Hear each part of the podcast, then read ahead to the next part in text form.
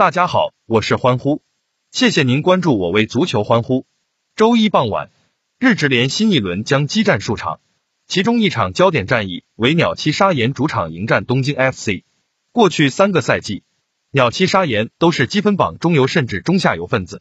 球队在日职联一直都是默默无闻。没想到今季他们咸鱼翻身，曾以三连胜开局，之后大部分时间都排名积分榜上游位置。虽然想要超越领头羊川崎前锋颇有难度，但鸟栖砂岩完全有希望争取来届亚冠杯的入场券。鸟栖砂岩今季之所以踢出脱胎换骨的表现，皆因球队加强了防守端的硬度。要知道，此前三个赛季，他们均场失球数至少都有一球，而今季目前均场仅失零点六八球，该数据大幅度降低，而且与川崎前锋并列，成为今季日职联失球数最少的队伍。此外，在进攻端，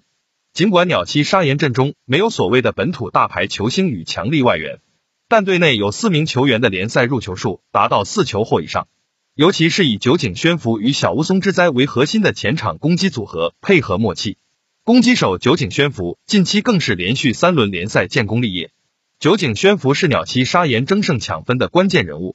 值得一提的是，鸟栖砂岩近期已经保持四仗各项赛事不败。当中在天皇杯以及日职联中分别摘得胜果，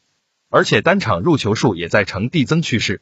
再加上他们今季联赛主场作战仅负一仗，其余战绩为七胜三平，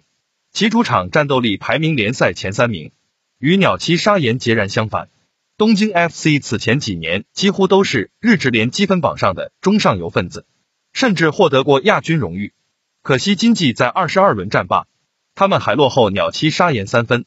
在双方赢球场次相同的情况下，东京 FC 的输球几率要高出不少。最近六轮日职联，东京 FC 取得四胜二平，保持不败。三名外援莱昂德罗、奥利维拉以及阿戴尔顿功不可没，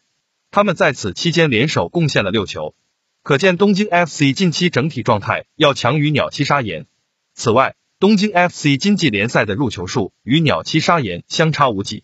不过，东京 FC 的失球数竟然比鸟栖砂岩多出一倍。东京 FC 的防守表现不仅略逊一筹，而且在整个日职联之中也是十名之外的水准。主要原因在于中后场球员遭遇伤患较多，门将林张扬、后卫中村帆高以及中场干野和也等人金帐均因伤缺阵，还有后卫森重真人累积黄牌停赛，这对于东京 FC 来讲无疑是雪上加霜。